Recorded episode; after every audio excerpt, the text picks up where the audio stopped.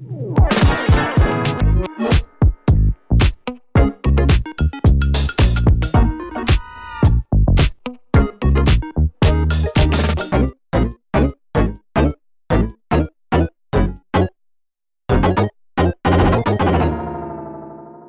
迎收听陶迪说，我是陶迪，我是麻太，今天是久违的合体。对啊，我们很久没有合体了，跟大家聊一聊我们最近在做什么好了。我最近才终于写完我的第二本书，太开心了！你终于写完了，终于交稿了真，真的好多字哦，又是一个旷世巨作，又是不小心十几万字。对啊，真的是，我还是蛮佩服你的，可以码这么多字。所以写完之后觉得。有一点点掏空的感觉，但是 最近难怪最近我觉得你走路都有点行尸走肉。对，然后最近有点恍神，因为太用力了。好，如果大家呢对于哎，你这本书是写什么内容？这本书是写理财跟买房。我第一本书写的是不买房当房东嘛，讲的是租房。嗯，那第二本书接着就是买房的部分。好，如果。这本书应该预计是大概年中吧，六七月会上市。顺利的话，那在六七月之前呢，如果你想要先预习一下，看一下呢，Tody 对于买房或者现在的房市呢有什么样的观点，或者是他的买房的经验，他给大家建议是什么呢？如果你对这有兴趣的话，欢迎 follow Tody 的呃 YouTube 频道哦。大家知道他有 YouTube 频道吗？T O D Y Tody 陶迪。你刚刚好像进行了一场夜配诶。我叶配自己主管的频道，对，你帮自己的节目业配。对，因为我现在大部分在忙什么？我就是在当这个，我在这个频道打工啊，我就在那边当小剪片啊，然后当小编啊，然后还有回复各种呃跟叶配有关的一些 email 啊，处理报价啊等等。有很多叶配吗？我们叶配不是很少。我们业配很少啊，我们成功的业配很少啊，因为就是你就是要求很多啊，然后很爱推掉东西，很很不喜欢赚这个业配的钱，让我很累。那我要讲一下，就是因为我对于产品或者是任何的想要推广的服务，我的要求都蛮高，就问题很多啊，就是我没有真心觉得它很棒的话，我我是真的不敢随便推荐。然后我就一直跟你沟通，想要你降一点标准，你知道吗？我的那个出版社编辑也是这么说我，诶，他看完我的书的初稿之后，他跟我讲说：“嗯、你真的超有良心的，诶，那所以你一定很难接业配啊。”连我的编辑，你要是早点跟我讲说你的编辑这样跟你讲，我就会少花一点时间在处理这些 email。好啦，反正这些报价都没有用，还 是非常谢谢大家对我们节目的支持，然后。每一个就是业配的这个来信，我们还是会非常认真仔细的。好，而且有很多，其实很多都是一些金融商品，然后又是一些新的名词，所以我们其实会花蛮多时间在做 study。对，就是我对于一个我自己不是够了解的东西，我不敢随便的推荐。对，所以谢谢厂商们的支持，但是也希望大家可以谅解，就是我们在筛选业配的过程非常的缓慢，这样。嗯，以及就是 Tody 是一个很有原则的人。是，那虽然你做人很有原则，但是呢，在某些情况之下，嗯，什么原则啊、身段啊、面子啊，这些事情都不重要。就是我们今天要讨论的主题。嗯、我们今天要讨论就是跟大家分享，如果你被查税的话，要怎么应对？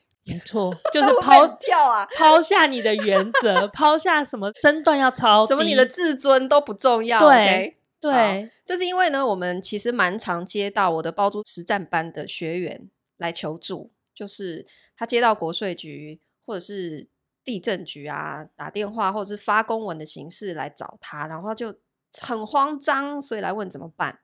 我们自己其实也蛮常处理这一类的公文的，嗯嗯，我啦，我还蛮常应对的。因为你经营一间公司，你第一个一定免不了是要跟会计师还有就是税务的单位打交道嘛。嗯嗯。然后，因为你公司的属性，你的直属的管辖的这个政府机关，你也要打交道。那像我们因为是房地产行业，包租代管是属于地震局管辖的，嗯，所以地震局也是我们蛮频繁会接触的。然后还有一些租客去申请租金补贴，或者是我们帮房东去申请。公益出租人，那这一块的话，就是会跟都发局有互动。嗯、对，那如果你是一般公司的话，你你要开公司，一定也会去接触商业处啊，嗯，或者是地方税捐，比方说房屋税、地价税，这就是属于地方的税捐处在管的。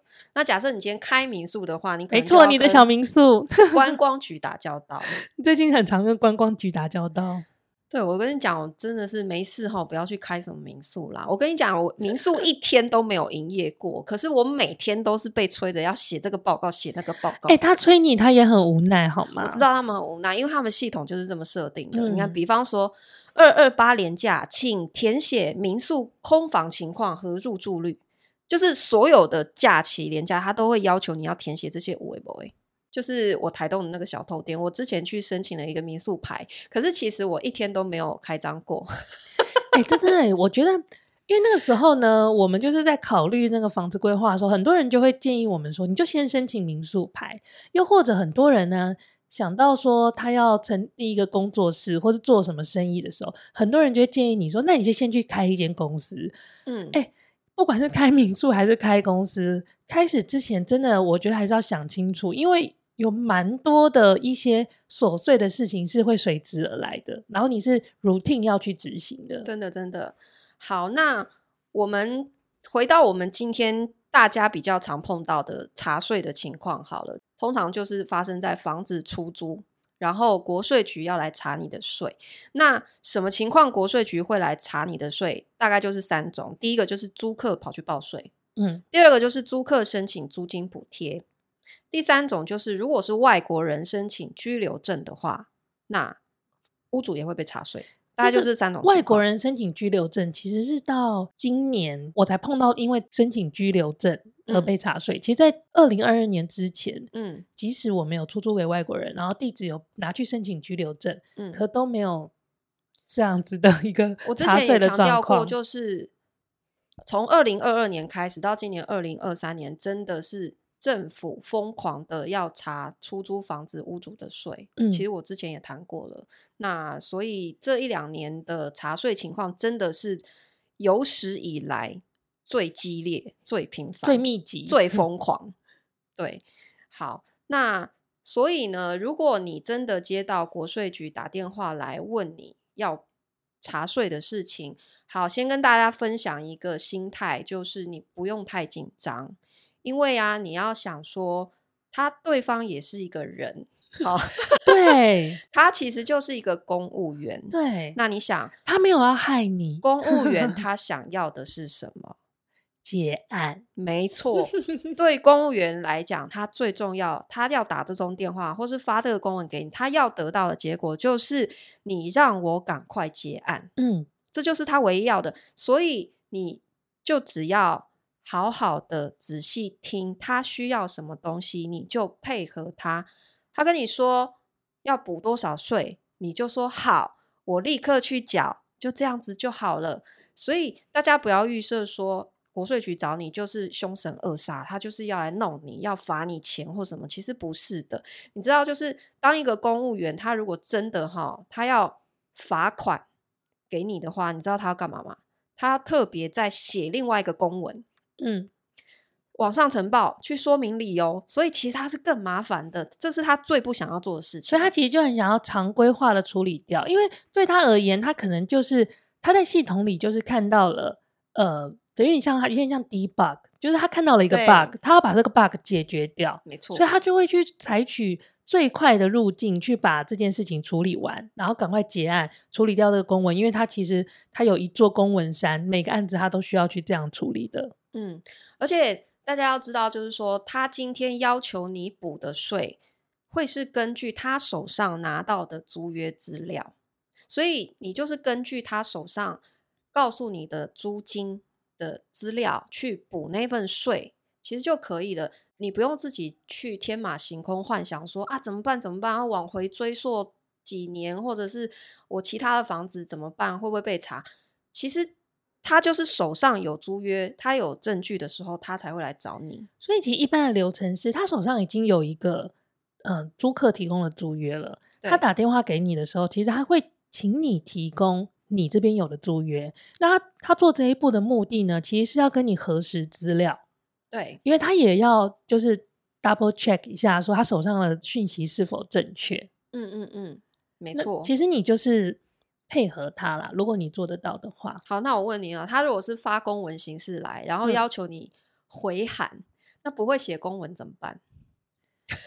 其实我觉得也，哎、欸，我老实说，我遇到过的，不管是台北市还是呃台东县的公务员，我觉得其实人都很好、欸。哎，如果你真的不会。你就问他说：“嗯、请问我要怎么写？因为我没有写过公文，你可以告诉我吗？”嗯嗯，嗯，然后有哪一些我必须要回复的重点，是我一定要提到的。然后格式其实你都可以在网络上找到，其实格式都是固定的。嗯、我其实觉得公文是一个很容易训练 Chat GPT 帮忙写的东西耶。哎呦，可以哦，我觉得可以 耶，我觉得可以训练它，因为这个其实蛮。就是有一些话，对，然后有一些固定的连接词，有一些用语标准用语，他只要能够提及这些东西，看起来就很专业。公务员如果会知道怎么使用的话，他们工作也会轻松很多。他们就会变成发函机器，疯狂发函呢，就一直叫 AI 机器人一直发函呢。好啦，就是、现在想想有点，我有点害怕。那我们，所以我们还要学怎么写公文吗？还是要自己会，对不对？才可以训练机器人。对啊，OK。诶，我我现在其实是蛮庆幸我们两个都算是受过写公文训练的啦，因为我以前待过办公家机关，嗯，你知道我们那个考进去第一关就是先考你会不会写公文呢？哎、欸，其实我一直到回到台湾工作，我才发现原来就是很多企业里面都会写公文，只要你的公司是跟政府有打交道的，其实都要会写公文。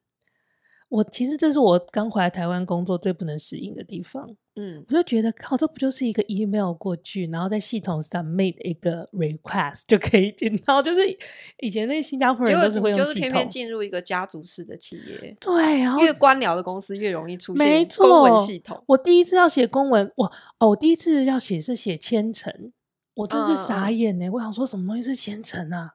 嗯，对，然后就是从那个 database 里面去学习，但总之我现在也算是公文小能手。嗯嗯，但如果你真的不会的话，你在网络上可以找到很多范本啦。然后你很就是好好的去请教对方的话，他其实也会告诉你。欸、其实公对我碰到的那个公务人员都蛮愿意教的，因为他真的很 想要结案。对，然后我要提醒大家，就是大家你千万不要拒接他们的电话，哦，因为有些人会因为害怕，嗯，他就说哈，我不要接。这样其实你这样的结果最后一定是最不好的。因为他得不到他想要 debug 的资料的时候，他怎么办？他可能就是直接一张罚单来啊，这是你逼他的。嗯，因为你拒绝沟通，而且你给了他理由，对，你给他理由，就是因为我你你拒绝沟通，所以我 assume 你可能有对对心虚或什么的。对，对，对，对，所以你千万不要害怕去面对。嗯、其实你就是呃好好的去沟通，其实就没有什么，你就是把该补的税补一补，你就就 OK 了。对啊，为什么我们会妖魔化这些单位？我们都其实都会很害怕，但其实真的处理下来，就发现，嗯，你就是平常心，然后你就是想说，因为对他而言，他就是需要解决这个 case，然后你就配合他，然后，嗯，就是当然，因为你主动配合，你才有可能提供对你有利的说法。如果不是补税的情况，是别的情况。对对对。对，没错。那这边我们聊到怎么跟公部门互动啊，我们就也顺便跟大家讲，就是说，因为我们最近有在处理一个就是租客的投诉事件啊，然后有一个感想，就是这个世界其实不是说你觉得谁坏坏，然后谁就理所当然一定会受到惩罚。其实这个世界的底层逻辑真的不是这样运作的。你知道，就像韩剧《黑暗荣耀》。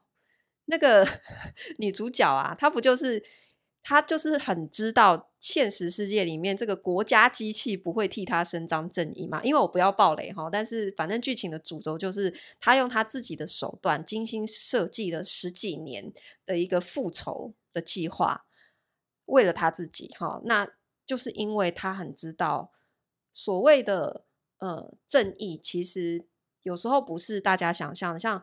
大家会认为说法律是保护正义吗？其实不是的。哎、欸，我其实觉得法律是保护懂的人。没错，因为其实有时候你觉得的正义，你觉得谁对谁错，另外一个人的角度可能跟你完全相反。嗯嗯嗯，常常其实是公说公有理，婆说婆有理的状况。对，所以根本就没有所谓的正义啊。对啊，那顺便科普一下警察的正确使用方式好了。对，这跟正义也蛮有关系。因为我发现 很多人就是遇到事情，他第一个想到就是要叫警察，就是动不动就是要叫警察。嗯、对啊，有没有？然后像我们有时候。有些租客就是北送，他也动不动就说要叫警察。哎、欸，我觉得很有趣，因为我父母那一辈啊，是他们觉得警察很可怕，可能就像我们现在觉得国税局很可怕一样。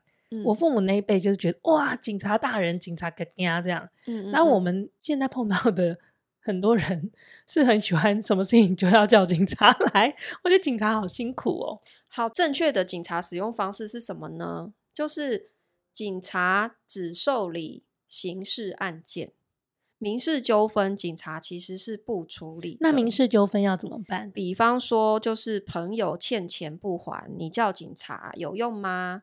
没有用哦。警察会跟你说，这是你们之间的民事纠纷，你可以去法院提告。嗯。或是你们自己处理。对，可是今天如果你朋友把刀子拿出来了，这个时候你就可以叫警察了，因为他就变成一个刑事案件，他就有可能是刑事案件了。嗯，所以如果你真的想要叫警察出来，除非你把它弄成刑事案件哦，警察才有可能出现，对，好不好？所以警察真的不是随便叫他会处理的。所以像是租客欠缴租金，嗯，有有没有有一些房东？对社团你还蛮常有房东对他说。是不是要叫警察，然后呃去现场破门而入之类的？不好意思哈，警察也会跟你说，这个是属于你们之间的民事纠纷，请你去法院提告。直到你有强制命令下来的话，那执法单位就会带着警察一起出现了。可是这个阶段，警察是不会受理的。嗯，其实。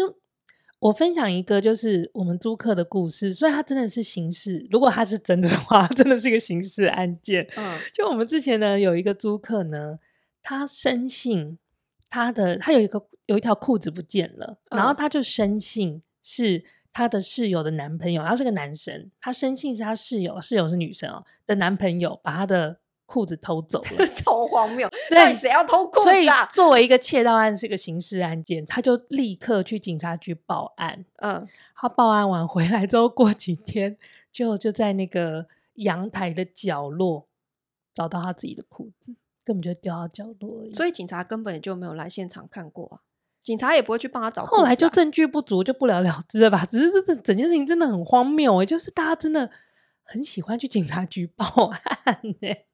而且这我不是这这不是我听到的，就是唯一一起租客怀疑别人偷他东西，然后就去警察局 报案的故事哦。嗯嗯嗯，觉得很荒谬。对，所以如果你想要判断说什么事情应该叫警察，警察会来；什么事情不会，你就是先想一下这件事情它有没有涉及到刑事，嗯，还是只是民事，就是一般人跟人之间的一些纠纷这种，没有什么动手动脚这一种。那警察就是不会受理的。好，那再科普一题：网络上如果有酸民留言，你想要告他，告得了吗？你现在都是用生命经验在做科普，就是对。啊，不好意思，这里又用自己的亲身经历分享给大家，直接先讲结论。如果他用的是假账号，你还真告不了呢。嗯，啊，我们几年前其实呢。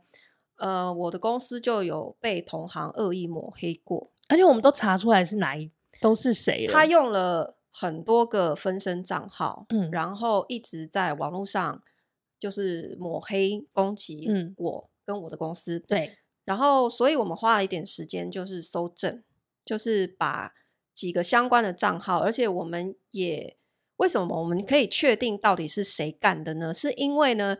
你知道他有一天就是自己人格分裂，因为他同时开好几个假账号，结果有一天不小心切换错了，因为他想要同时扮演黑白郎君，哦、结果他用错账号留留话，这个就跟之前有个政治人物用自己的账号，他原本要切成假账号称赞自己，嗯，结果他就没有切到，对对对对，对，对 了不起负责，就是类似那样的情况，就是这种情况，然后超蠢的，所以就立刻被我们识破，哦，就是他，嗯。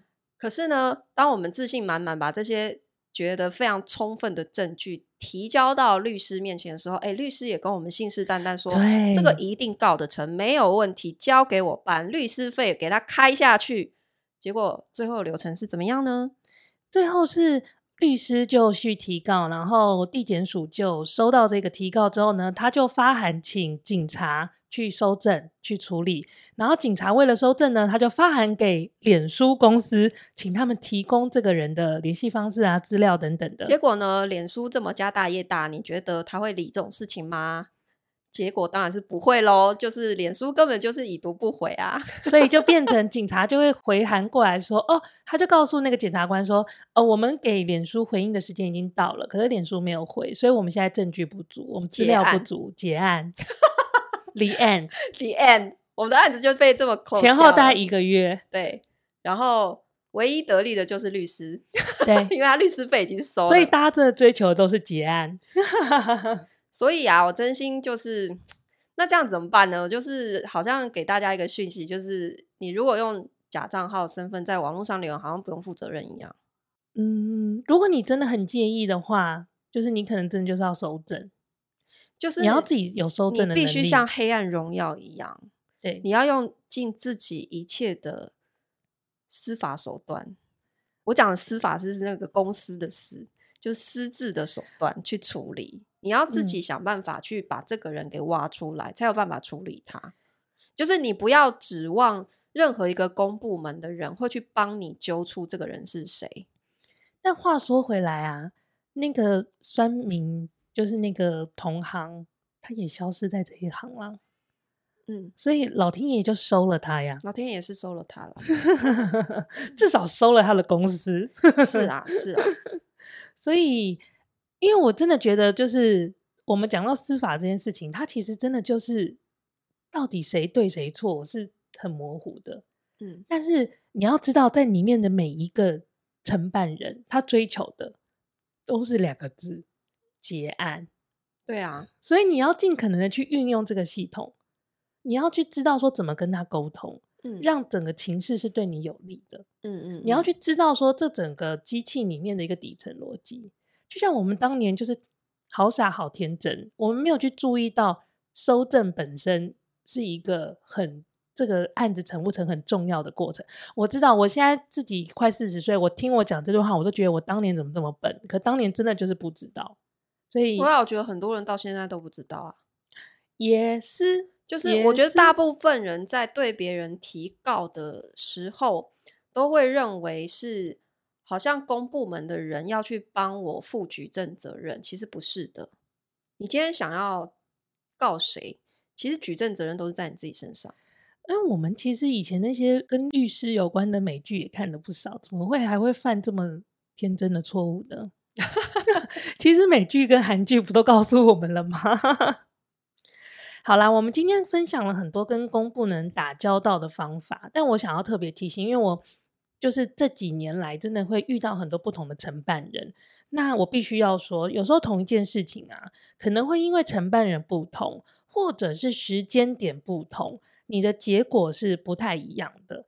那网络上呢，其实会有很多别人的一些经验，你可以去参考。但是实际上处理起来的流程就是不一定一样，因为光是什么租金补贴的申请的流程啊，然后我每一次接到租客说要补盖章，哪些页要盖章，那个章要盖哪里，那个章要怎么盖等等的，真的有时候因为承办人不一样，就规定不太一样。他每次要求 补的件都不一样啊。